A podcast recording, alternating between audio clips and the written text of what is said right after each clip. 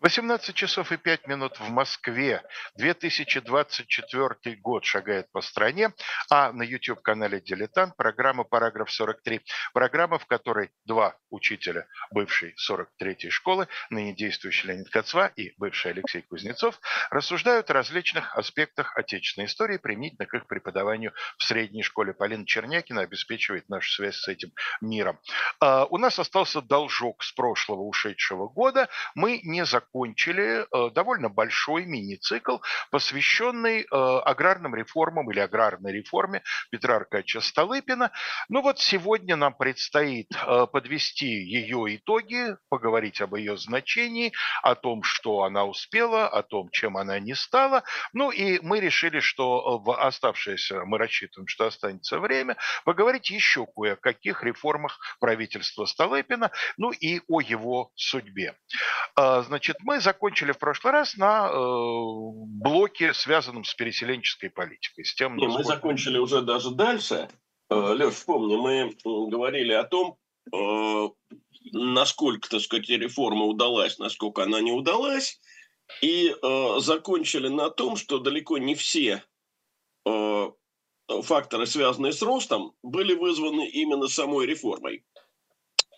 Э, говорили о том, что это была урожайная пора.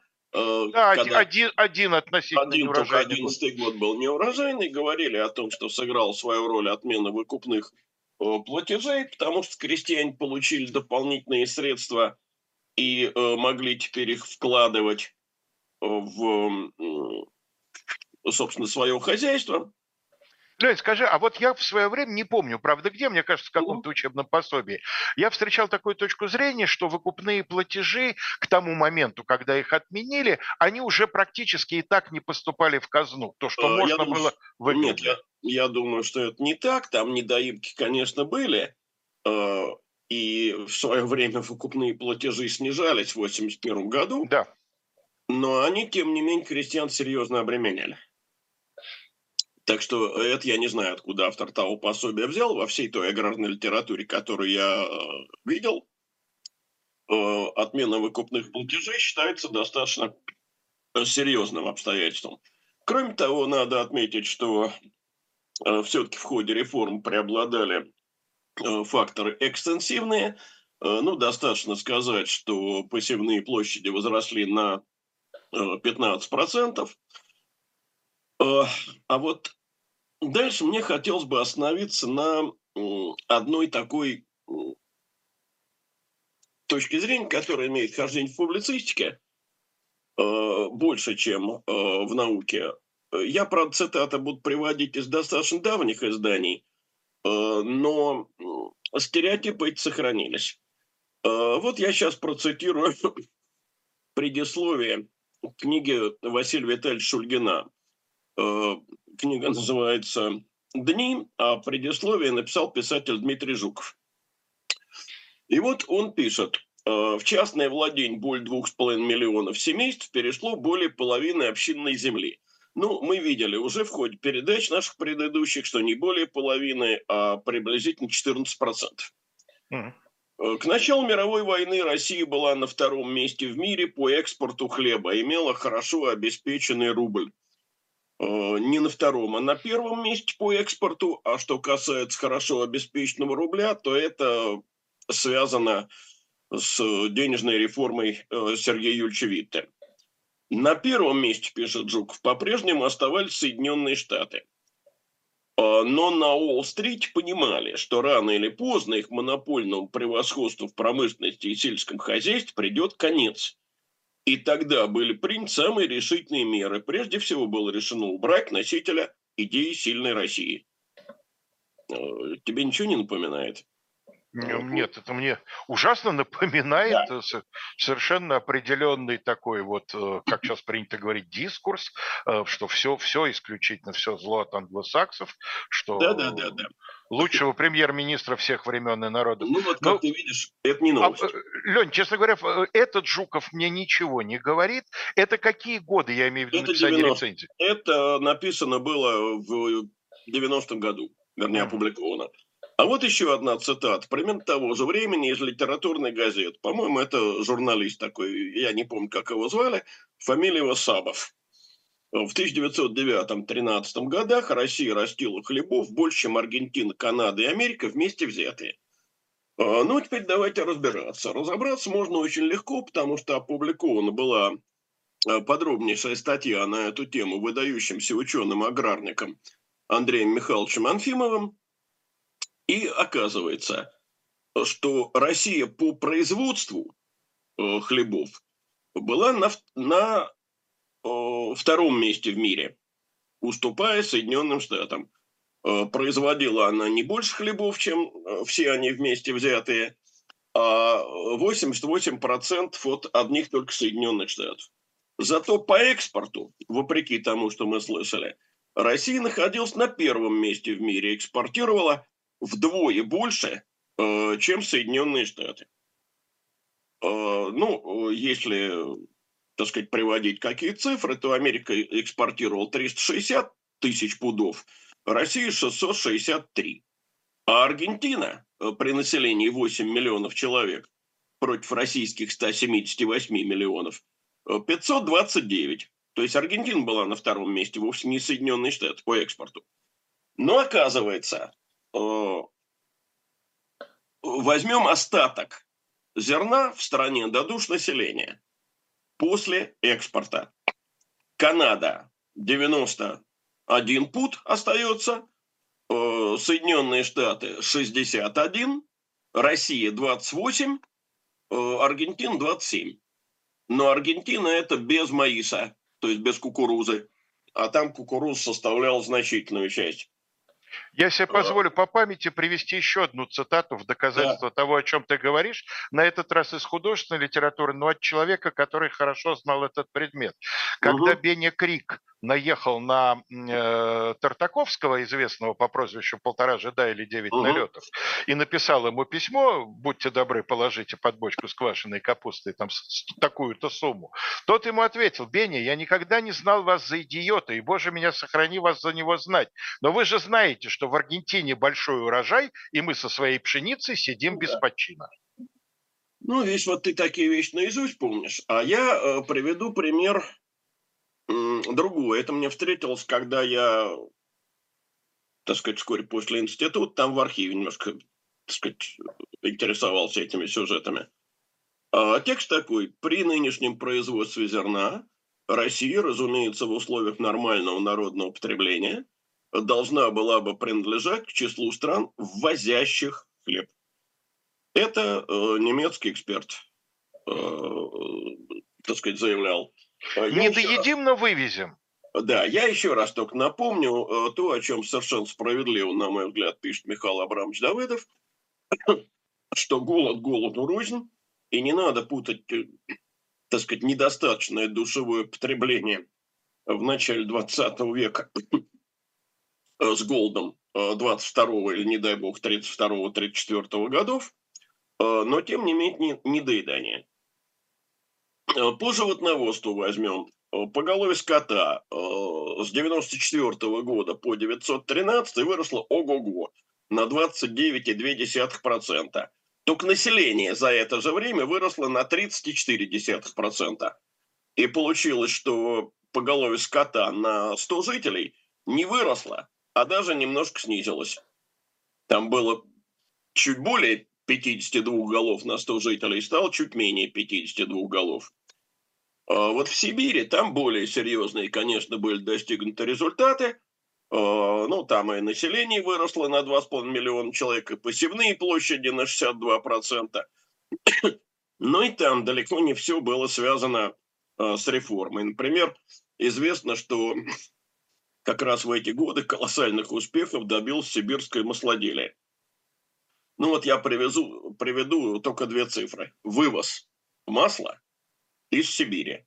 В 1994 году из Сибири вывезли всего-навсего 400 пудов масла. А э, в 1907 году 3 миллиона 700 тысяч пудов. Но это связано, наверное, Трансиб. не столько с реформой, сколько с Транссибом. Транссибом, конечно. совершенно верно. И сибирское масло стало колоссальной статьей экспорта. Значит, в том же 94 году вывозили из России 315 тысяч пудов, а в 2012 году почти 4,5 миллиона. Но Леонид, дел... ты, ты сам мне приводил в свое время очень интересный для меня, по крайней мере, пример того, как э, вот это вот э, колоссальный вот об этом рост масл... маслопроизводства имел оборотную сторону. Тяжелую сторону, потому что, во-первых, европейцы Э, покупали э, масло сибирское по дешевке. Ну, шведское масло стоило 118 шиллингов в Лондоне, а русское от 72 до 96. И смотри, экспорт масла вырос в 14 раз, а поголовье молочного скота всего-навсего на четверть. Значит, что происходит? Эксперты говорят, очень тревожатся, это тоже архивы, в архиве я читал, Э, что в некоторых районах за, э, ну, в погоне за сиюминутной выгодой крестьяне понесли э, абсолютно все сливки на маслобойне, даже телят стали поить снятым молоком. Обратом. Угу. Да, и совершенно верно. И не говорили, что одно-два поколения, и это приведет к деградации скота. То есть, конечно, так сказать, экономические результаты реформы за те злосчастные 8 лет, которые она осуществлялась, были, в общем, не очень впечатляющими. То есть э, темпы неплохие, но результаты пока небольшие. Но тут гораздо важнее другое. За эти годы, которые оставались до начала мировой войны и скорой революции уже, Россия не успела сделать главного она не успела создать вот тот слой э, массового консервативно настроенного крестьянства, который и должен был своим существованием эту революцию предотвратить. Но смотри, на отруба и хутора ушли э, всего 10,5%. Понятно, что это погоды в российской деревне не сделала. И то эти отруба и хутора были, в общем, нестабильны. Переселение в Сибирь поглотило 18% естественного прироста населения. Понятно, что разрешить земельную честноту это не могло. Э, проблема в чем? Э, в том, что э, реформа опоздала. Это не вина Столыпина и не вина Витте. Это вина тех правящих кругов, которые реформу тормозили, о чем я много раз говорил вот в ходе наших предыдущих с тобой передач. Понимаешь, ее надо было начинать, по-видимому, еще в 60-е годы, когда на этом настаивали там Полуев, Шувалов, там в начале 80-х годов Бунге, э, но поздно. Упущенное время. Точно так же, как оно было упущено во многом в политических вопросах. И, кстати сказать, вот э, та реформа, о которой мы говорили, аграрная – это же только одно из э, звеньев преобразования. Э, ведь Столыпин же не только аграрную реформу проводил, он э, пытался осуществить целый комплекс преобразований. И именно на этом пути он встретил упорнейшее сопротивление, причем именно со стороны тех слоев общества, которые, казалось бы, должны были его поддержать, потому что ради их спасения э, все это было затеяно. Э, ну вот, например, возьмем реформу Э, местного управления. Э, она совершенно назрела, потому что э, к тому времени тот сословный принцип, который существовал, ну вот мы говорили, когда земская реформа была все сословной. Да. Все сословной. Но она не касалась волости. Значит, основная идея Столыпина в чем заключалась? Отказаться при формировании и местной администрации, и земских органов от сословного принципа, Э, крестьянскую волость э, сословную сделать все сословной, э, помещиков включить в собрание волосных гласных, волосные исходы тем самым отменить. И, соответственно, расходы на поддержание волосного хозяйства должны были перенести и помещики тоже. И волость превратилась бы в низшую земскую единицу. Ведь о чем всегда говорили? что э, земская реформа э, не имеет ни увенчания, то есть э, всероссийского земства, ни фундамента, то есть волосного земства. При этом, значит, сословные курии на выборах уездного земства предполагал заменить имущественными. А, но это еще ко всему прочему было необходимо ввиду оскудень дворянства. На уездных выборах дворян, которые соответствовали бы имущественному цензу для выборов земства, просто не хватало. Многие дворяне к тому же в своих имениях не жили, уездные дела их совершенно не интересовали. Ну вот в 1906-1907 годах Э, картина такая. Из каждых десяти дворян-избирателей семь стали гласными, то есть депутатами земств.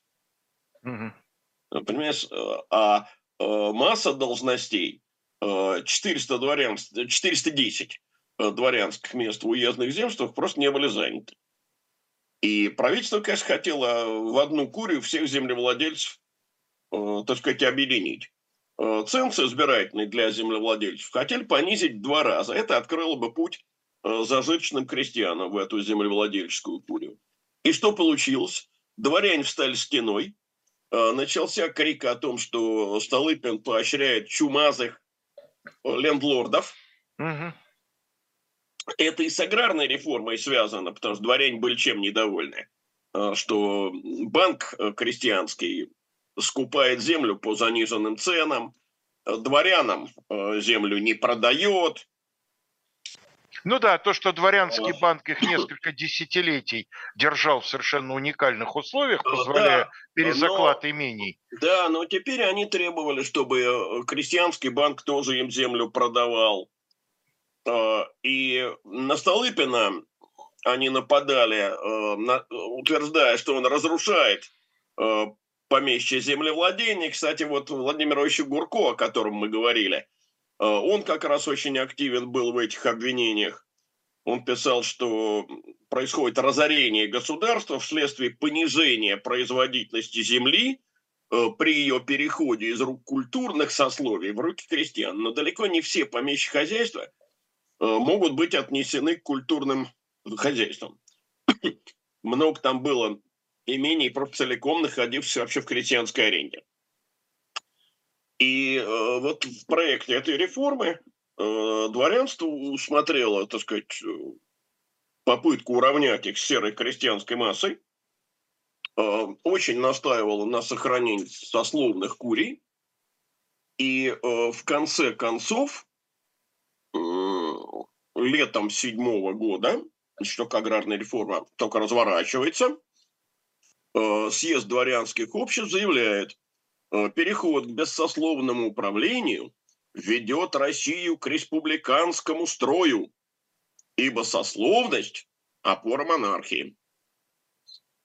И, казалось бы, вот э, те самые правые, которые одобрили указ от 9 января 6 года, в этих вопросах, о которых мы сейчас говорим, встали стеной и развернули просто яростную клеветническую кампанию против Столыпина. И не только в прессе, но и при дворе, и в Государственном Совете. И Столыпину пришлось отступить. Значит, проект э, создания волосного земства э, установил э, при выборах э, волосного управления имущественный ценз. Значит, безземельная интеллигенция э, сельская врачи, учителя, там статистика и прочие были э, голоса лишены. Э, крупные землевладельцы получили право своих кандидатов проводить отдельно. Это фактически восстанавливало сословность. Ну, а, э, и окончательно волосная реформа была отвергнута Государственным Советом, уже Столыпина не было в живых. Это в 2014 году произошло с уездной э, земской реформой произошло практически то же самое. Столыпину пришлось согласиться на отдельные э, курии для владельцев движимого имущества и недвижимого имущества, на то, чтобы половину гласных избирали крупные землевладельцы. Э, в общем, архаичный вот этот сословный принцип сохранился. Что касается судебной реформы, ее предложил близкий к Столыпину министр юстиции Щегловитов. Там предусматривалась ликвидация волосного суда, изъятие судебных функций у земских начальников, вот которые были введены Да-да-да. при Александре Третьем. И которые в значительной степени мировых судей собой заменили. Конечно. И вост... просто полностью заменили, э, кроме э, нескольких Москвы, крупных городов. Москвы, Петербурга, Одессы и Варшавы. Угу. Вот. И теперь значит, мировой суд избираемый восстанавливался. Против этой реформы выступили черносотенцы, то есть крайне правые они считали, что умалять роль земского начальника нельзя, и на сословные привилегии посягать нельзя. А, ну, в конце концов, правительство а, настояло а, на то, чтобы земских начальников убрать, передать их функции восстановленному мировому суду, но волосной суд для общинников, правда, сохранился. Вот кто из общины вышел, они волосному суду уже не подлежали. И в таком виде закон был утвержден, но тоже в июне 2012 года, тоже когда э, Столыпина уже в живых не было, а внедрение судебной реформы началось и вовсе в 2014 году. Ну, как ты понимаешь, вскоре стало не до этого. Э, и еще об одном, конечно, надо рассказать более-менее подробно. Это сюжет, который, по-моему, редко в школах изучается, а взрослые люди, которые учились давно, я боюсь, с ним совсем э, не знакомы, ну, за исключением, конечно, историков профессиональных. Но, да, сюжет невероятно не показательный, если мы говорим о земствах да. в западном крае. Конечно, западное земство и парламентский кризис, который с этим был связан. Э, дело в том, что, понимаешь, Столыпин э, сталкивался с противодействием крайне правых, и с противодействием левых. Причем левых, начиная от социал-демократов и трудовиков и кончая кадетами. И поэтому он опираться должен был э, на октябристов, э, на умеренно правых и на, на националистов. Ну, мы не будем сейчас вдаваться в такие тонкости, как разница между националистами и умеренно правыми. Это такой сюжет э, уже слишком глубокий. Но националисты, просто уж больно многозначный термин, имеется в виду, в первую очередь, это депутаты национальных окраин, это так называемые а... автономисты, да? Ну нет, автономисты это несколько другое. А, националисты это именно умеренно правые, это в основном, ну, они разделились там на две разные а, группировки по второстепенным вопросам. Это в основном действительно депутаты от западного края, где было серьезное противостояние с поляками. Угу. Вот. Э, ну и как раз вот националистические соображения и легли в основу проекта введения западного земства. Дело в том, что когда проводилась земская реформа в 1964 году, то в так называемом западном крае, это 9 губерний, Литва, Белоруссия и правобережная Украина. Там земство не вводилось. Почему там земство не было создано? Да потому что земство было всесословным, там большую роль играло дворянство, а в западном крае дворянство – это сплошь поляки. Угу. И э, значит, э, с 906 года, когда произошла реформа Государственного совета, и от каждой губернии теперь избирался, избирался помимо назначаемых, избирался один э, выборный член э, Госсовета, значит, в неземских губерниях э, такого члена Госсовета должны были выбирать местные съезды землевладельцев. Глядь, и оказалось, что в западном крае э, этими членами Госсовета э, выборными неизменно становились поляки. Угу. Потому что избирал-то их дворянство местное, съезд землевладельцев, а русские землевладельцы там были в меньшинстве. И националистов это, конечно, не устраивало. Ну, давай сейчас прервемся, наверное. Да. А, сейчас мы посмотрим, как обычно, в середине часа небольшой рекламный ролик. Дальше представим вам а, один из, э, одно из коммерческих предложений нашего магазина и вернемся к вопросу о реформе западных земств. Живой гвоздь остается в Москве и ежедневно освещает для вас новостную повестку. Мы собираем для вас самые яркие мнения политологов, экономистов и деятелей искусства, чтобы вы всегда могли увидеть ситуацию в мире с разных сторон. Поддержите нас в это непростое время, чтобы мы могли развиваться и дальше. Как это сделать? Переходите по ссылке под трансляцией или воспользуйтесь QR-кодом, чтобы оставить свой донат.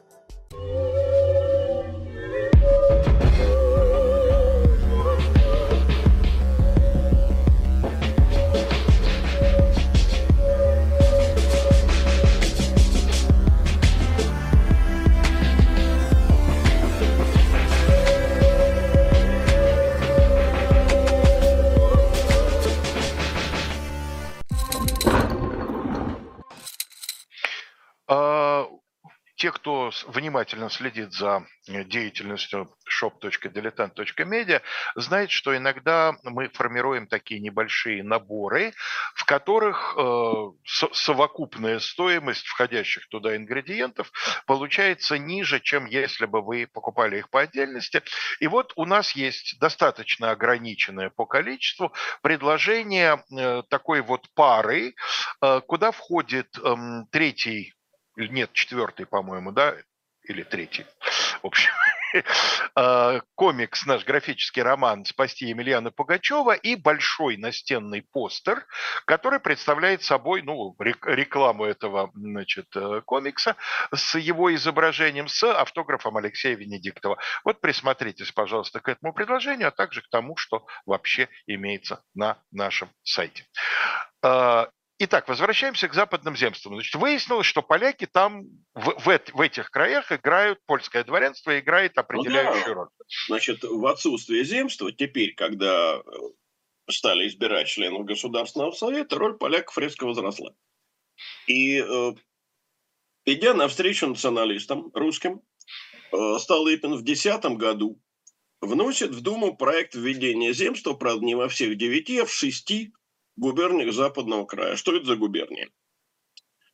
Э, Волынская, Киевская и Подольская – это современная Украина. Угу. Центральная Витебск... и западная. Витебская, Минская и Могилевская – это современная, это современная Беларусь. Беларусь. Значит, не э, входит Ковенская, Гродненская. Да. да. Литовские губернии – это отдельный И Виленская, разговор. видимо. Я говорю, литовские губернии – отдельный разговор. При этом премьер говорит, местное земство должно быть национально русским. И здесь э, земство создается не на основе сословных курий, а на основе национальных курий. Э, точнее говоря, э, религиозных. То есть русская курия православные, э, польская курия католики. Э, значит, э, русская курия заведомо получает больше мест в земстве, чем э, польская. Э, но тут оказывается, что большинство избирателей русской курии э, – это украинские и белорусские крестьяне. Они считались русскими, потому что были православными. И таким образом оказывалось, что в западном земстве крупные помещики оказываются в меньшинстве, а большинство переходит к крестьянству. А, значит, это националистов, а националисты в основном по своему сословному положению дворяне, землевладельцы, не устраивает. Поэтому э, доля э, гласных от сельских обществ, то есть от крестьян, в уездном земстве ограничивается одной третью голосов. А в губернское земство они вообще не допускаются. И получается, что на практике от имени э, русской курии э, в земстве будут заседать немногочисленные русские помещики, богатые хуторяне, ну и с ним православные священники, для которых места особо резервируются. Понятно, что есть еще одна категория, которая ни в польскую, ни в русскую курь не входит, но она вообще к земству не допускается, к выборам земства. Это евреи. Да, они в западном крае как раз многочисленны, но они по земскому положению 90-го года в земских выборах не участвовали, и это сохранилось. Как не христиане, да? Ну, конечно. Ну, вообще, как евреи, для которых э, существовала масса разных ограничений угу. э, по предыдущему законодательству. Э, лидер националистов, а это как раз Василий Витальевич Шульгин, уже упомянутый сегодня, поддерживая проект, пишет, не следует в России строить слишком демократическое земство, ибо это означало бы загромоздить земское собрание малограмотным элементом.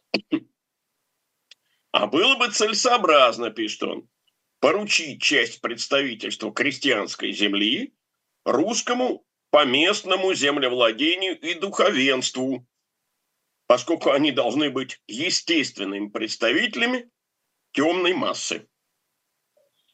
Значит, получается, что законопроект откровенно ущемляет поляков и столь же откровенно ущемляет крестьянство русское. В Думе против него выступают все, кто стоит левее октябристов. То есть кадеты и, и кадеты, дальше налево. Трудовики, социал-демократы, да. Но недовольны были крестьянские депутаты, включая правых. Они говорят, долю.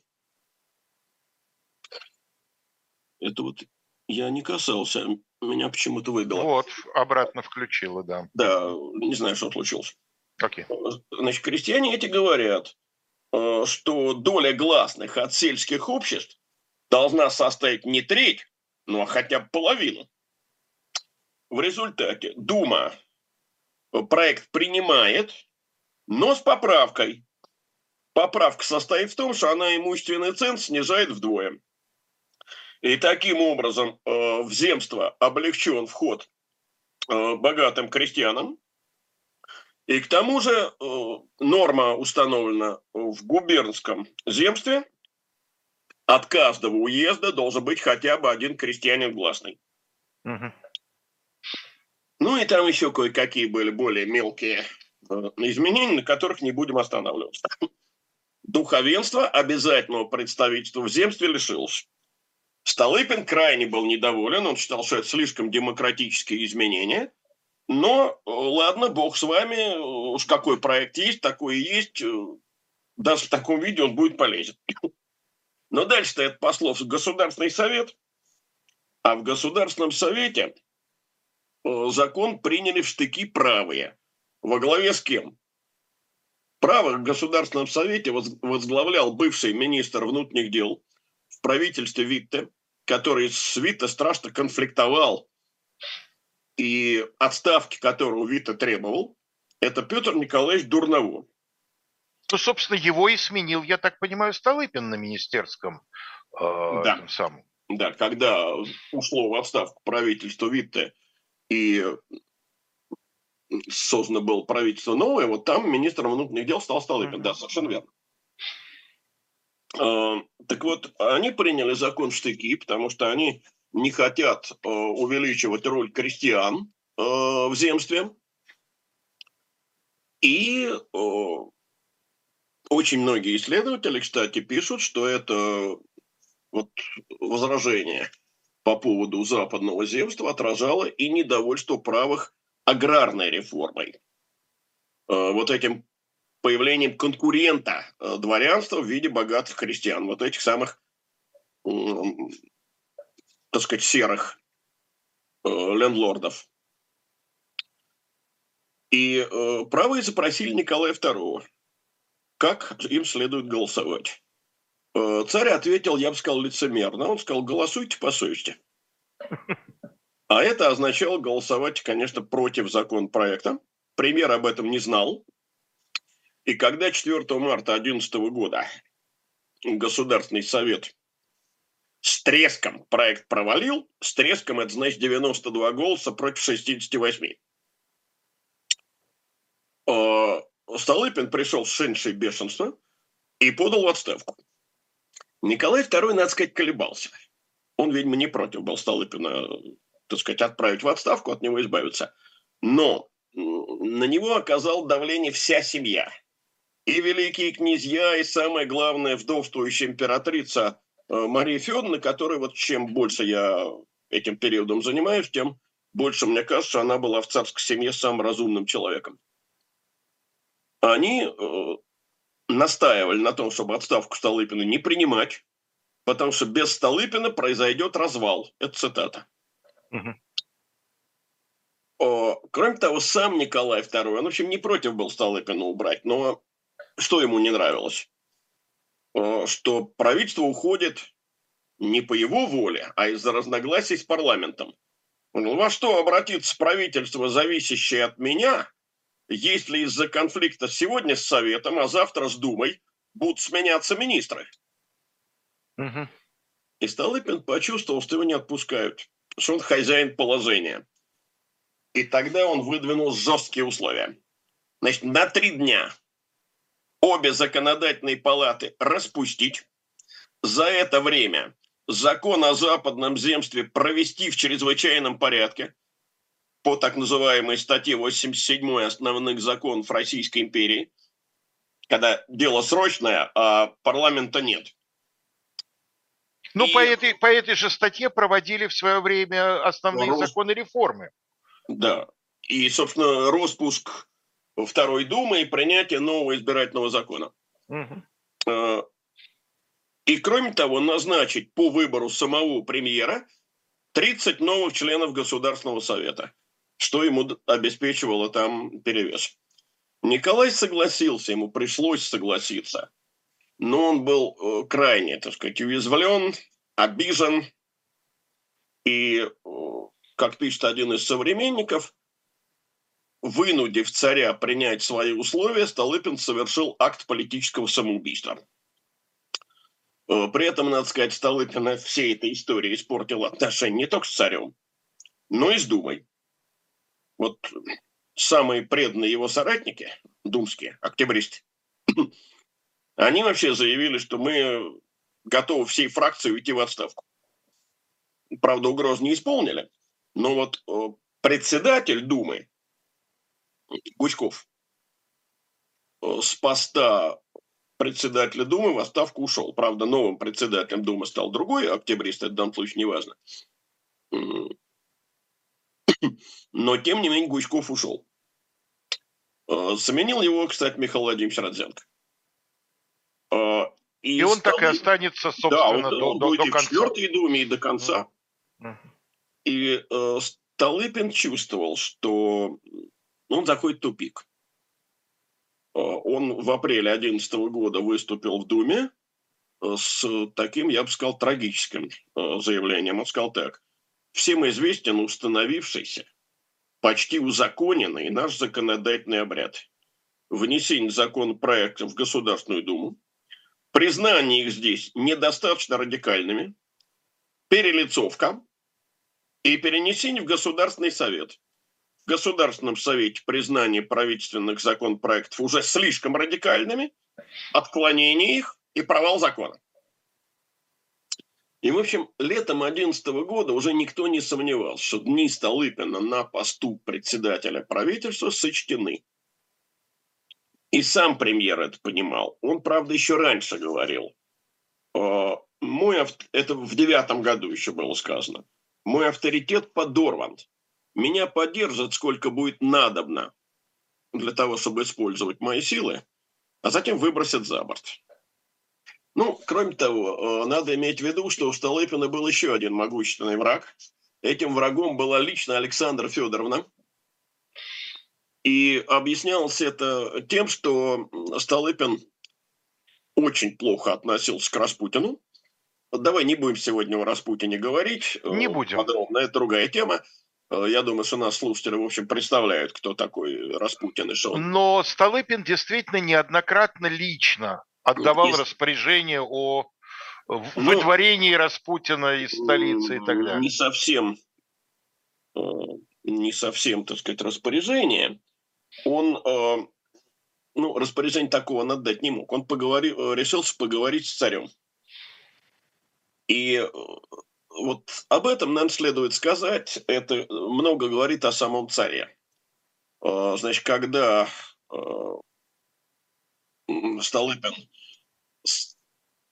так сказать, стал убеждать Николая II, что э, пьяные загулы и вообще образ жизни Распутина компрометируют царскую семью и что его надо из Петербурга удалить, царь ему ответил, Петр Аркадьевич, я с вами согласен, но пусть лучше будет 10 Распутиных, чем одна истерика императрицы. Истерика императрицы, да, да. Ну, в общем, понимаешь, я тебе скажу так, что так можно жить в семье. Ну, семьи по-разному живут. Но только государством так управлять нельзя. Да. Но дело в том, что Александр Федоровна о попытках Распутина удалить, э, то есть о попытках Столыпина удалить Распутина из столицы узнала. И она потребовала немедленной отставки самого премьера. Ну, а потом 20 августа 2011 года э, царь со свитой прибывает в Киев. Э, в Киеве должны пройти э, торжества по поводу, во-первых, учреждения земства, а во-вторых, открытие памятника Александру II. И вот при встрече царского поезда, в котором прибыл и царь, и свита, и министры, всем бросается в глаза, крайнее пренебрежение к главе правительства, э, ему э, не нашлось места в свитских каретах. Э, ему вообще казенного экипажа не подали, ему пришлось нанимать извозчика. И по городу сразу поползли слухи, что он на днях будет отставлен. Но это 29 августа. А 1 сентября Э, в Киевском оперном театре представление. И э, там беспрепятственно совершенно подходит к Столыпину Багров. Э, ну, Дмитрий в таком русском варианте, Мортко, по-моему, в еврейском варианте. Багров был анархист, кстати, часто встречающееся утверждение, что Багров СССР – это ошибка. Нет, он, он не СССР. СССРом никогда не был. Он анархист и одновременно он агент охранного отделения. Он беспрепятственно подходит к Столыпину и ранит его смертельно двумя выстрелами в упор. 5 сентября Столыпин скончался в больнице. А что касается Багрова, его судили, как-то очень поспешно. Очень уже, поспешно, уже 12 числа, 12 числа его повесили. И историки, в общем, до сих пор спорят, что это было. То ли охранка проявил какой дикий непрофессионализм, то ли э, вот, руководство полиции во главе с Курловым э, сознательно допустили это убийство, считая, что царю это будет, так сказать, угодно. Что царь и его окружение мечтают от э, слишком самостоятельного премьера избавиться. Но это из тех загадок, которые, в общем, быстро не решаются, и я подозреваю, что они никогда окончательного разрешения не получат. Но там еще одна очень нехорошая для власти, конечно, э, история. Это с тем, что хотя было принято решение о наказании чинов охранного отделения полиции, не с обвинением, конечно, что они это организовали, но что они а это допустили, допустили да, не проявили халатность, проявили. да, и так далее. Да, так, э, ничего сделано не было. Лично государь их, по сути, помиловал. Ну да. И, и вот это, конечно, смотрится совсем нехорошо. И, кстати, не только в этом дело, а дело в том, что, понимаешь, э, в больнице царь не появился ни разу. 6 числа, не дожидаясь похорон, он уехал из Киева. Правда, он потом возвращался в Киев и э, могилу Столыпина посетил, но на похоронах он не был. Новым премьер-министром назначен э, Владимир Николаевич Каковцов. Прости, Лень, а э, я вот, кстати говоря, никогда не задумался. А ты не знаешь, почему местом погребения Столыпина избрали Киев, хотя он к Киеву никогда не имел никакого ну, отношения? Видимо, вот потому что там убит. Видимо, поэтому не хотели, не сочли возможным или нужным перевозить.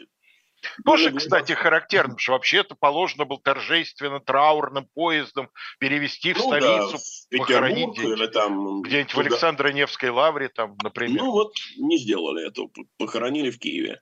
Может быть, э, может быть, на родину надо было вести, но тут сложно сказать, почему это так. Но дело в том, что, понимаешь, вот э, как царская чита реагирует. Э, вот назначается Каковцов. И при назначении Александр Федоровна Каковцову говорит, не надо так жалеть тех, кого не стало. Если кого нет среди нас, то это потому, что он уже окончил свою роль и должен был стушеваться. Это чудовищная какая-то бестактность. Ну и цинизм. Ну это ладно. Ну, цинизм и бестактность вообще вещи, по-моему, связанные друг с другом, Леша. Но это ладно, это Александр Федоровна. Ну, так сказать, э, вот я тут почитал мемуары членов царской семьи, там эту даму они ярко характеризуют. Но вот и сам царь, Николай II, обращаясь к Ковцову, говорит, не следуйте примеру Петра Аркадьевича, который как-то все старался меня заслонять. Все он, да он, а меня из-за него и видно не было. Ну, во-первых, почему тебя не было видно? Может быть, масштабы личности несопоставимые? Вот. И, конечно, после смерти Столыпина практически все эти реформы, о которых мы с тобой сегодня говорили, они пошли значительно медленнее, э, во многом были сведены на нет, или, по крайней мере, темпы их проведения резко снизились. Конечно, роль личности в истории велика. Э, и я считаю, что действительно было в России за время царствования Николая II два выдающихся деятеля, э, Витта и Столыпин. Э, правда, в последние, ну, да, наверное, лет 20 уже. Мне все больше кажется, что Сергея Юрьевича как недооценивают, а Петра Аркадьевича, напротив, все больше переоценивают. Э, что он превращается в глазах читателей публицистики такую исполинскую фигуру, своего рода богатырь Святогор, э, который действительно может э, рывком э, перевернуть, если не земной шар, то, во всяком случае, Россию. Я не верю в такие вещи, и мне кажется, что вот надо помнить, что вопреки знаменитой песне, которую исполняла Борис Пугачева, не все могут короли – а любой исторический деятель э, действует в тех обстоятельствах исторических, в которые он поставлен. Это касается и Столыпина тоже. Э, я сегодня не случайно говорил так много о противодействии, которое Столыпин встречал. И, честно говоря, Леш, я не помню, чьи это слова, может, ты вспомнишь. В кого Бог собирается погубить, того он прежде всего лишает разума. Разума. Я не знаю, очень известная фраза, не знаю, чья. Да, она какая-то такая вот в воздухе носящаяся. Я в данном случае говорю не персонально там, о Николае II или о каком-то другом государственном деятеле. Я говорю о... Да что ж такое-то? Э, я говорю в данном случае о групповом, э, так сказать, сознании, вот о таком э, редко, хотя нет, не так уж редко, э, встречающемся коллективном самоубийстве э, государственной элиты, не понимающей, какие реформы для нее спасительны, э, цепляющиеся за привилегии, в том числе привилегии совершенно отжившие, и в результате приводящий к революции. Вот я в какой-то передаче, по-моему, вспоминал, мы с тобой об этом говорили – что есть э, знаменитая фраза Ленина о том, что реформа есть побочная, э, побочный результат революции. На самом деле нет ведь. Это революция результат или а, или запоздалых, или неудачи. Или неудачи реформ, да, совершенно верно. И э, то, что произошло, вот, понимаешь, я все чаще э, встречаю вот какое рассуждение, это уже о школе. Ну, в те далекие годы, когда я учился в школе, значит, у нас э, была такая целая схема, может быть, ты даже помнишь это. Э, так сказать, объективные предпосылки революции, субъективные предпосылки революции, объективные делились там на экономические, политические, какие-то еще. А социальные? Теперь... Не, по-моему, социальные не выделялись отдельно, ну, ну не важно. У нас уже выделялись, точно. Да, ну, может быть. Да. Но, э, понимаешь, а сегодня противоположная крайность. Э, Все сводится к тому, что если бы не было Первой мировой войны, то и не было бы революции. И вообще э, революцию, революция только результат э, войны 14 в 14 году начавшейся. Мне кажется, это такая же крайность, это поверхностность. Ну, можно вспомнить, кстати, что масштаб стачного движения в первой половине 2014 года вышел на уровень пятого года. Полтора миллиона. ну да, в наши годы этот вопрос в билетах выпускного экзамена назывался «Новый революционный подъем». Да-да-да, совершенно верно. А, вот. Но как это ни назови, но вот ощущение приближающейся катастрофы, оно присутствует и в литературе того времени, от поэзии до там, публицистики, и в мемуаристике, конечно. Ну, мемуаристика тут менее надежна, потому что Она за, да, задним люди числом, писали да. после революции, они задним числом могли реконструировать свои, э, так сказать, представления. Но вот это в художественной литературе прослеживается очень хорошо, и в публицистике того времени в особенности. И мне поэтому кажется, что действительно э, время, предшествующее э, Первой мировой, это время, с одной стороны, очень быстрой модернизации, а с другой стороны, действительно время, которое угрожало катастрофой. И надо сказать, что ну, мы знаем несколько примеров, когда очень быстрая модернизация как раз и оборачивается катастрофой. Достаточно вспомнить пример Ирана в 1979 году, uh-huh, uh-huh. когда вот такая форсированная Э, модернизации в верхнем, так сказать, секторе, мало затрагивающим, сравнительно мало затрагивающим вот, э, так сказать, архаичные сектора, она приводит к диспропорциям и в конце концов революции. Вот я помню, как один мой знакомый, тоже, кстати, учитель, э, Игорь Иванович Долуцкий, в свое время, ведя урок по российской экономике, рисовал на доске ящера, диплодока с маленькой головой. Угу. Вот эти там суперсовременные сектора монополистической промышленности и тому подобное. Длинным хвостом, это вот совсем архаика там глубокой провинции, и огромным телом. А, вот.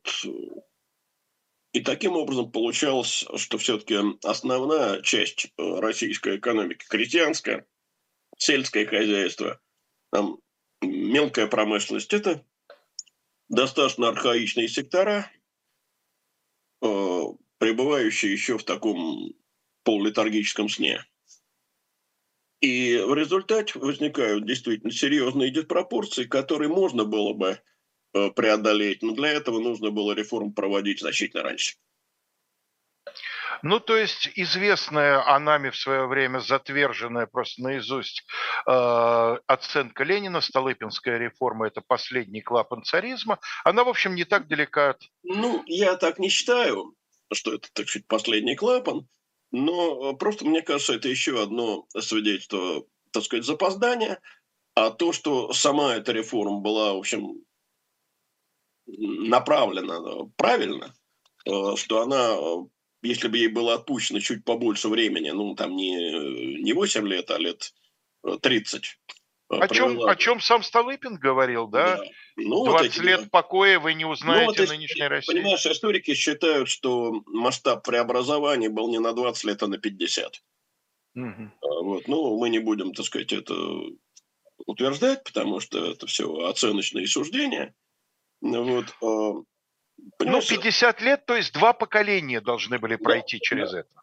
Э, та, так сказать, чрезвычайно высокая оценка, которую дает реформе э, и вообще процессу русской модернизации Михаил Абрамович Давыдов, она, наверное, справедлива. Но вот запоздало, не успели, потому что рассчитывать всегда нужно на неблагоприятные обстоятельства, надеюсь на благоприятные. Это была программа параграф 43, и сразу анонсируем, что в следующий раз те, кто, чья душа истомилась со всеми этими экономическими манипуляциями, мы расскажем вам сказочку. Да, мы совершаем очень резкий разворот и от последних, общем, так сказать... В глубину веков да, уходим. От последних лет Российской империи мы уходим в самую-самую глубину веков во времена древнерусского государства, куда мы давно, надо сказать, не, не заглядывали. Да, так что э, потерпите недельку, и мы, так сказать, э, Э, туда, в повесть временных лет. С вами были. Леонид Кацва, Алексей Кузнецов, Полина Чернякина нас показывала и давала нам говорить. Всего вам самого доброго. Спасибо, всего хорошего.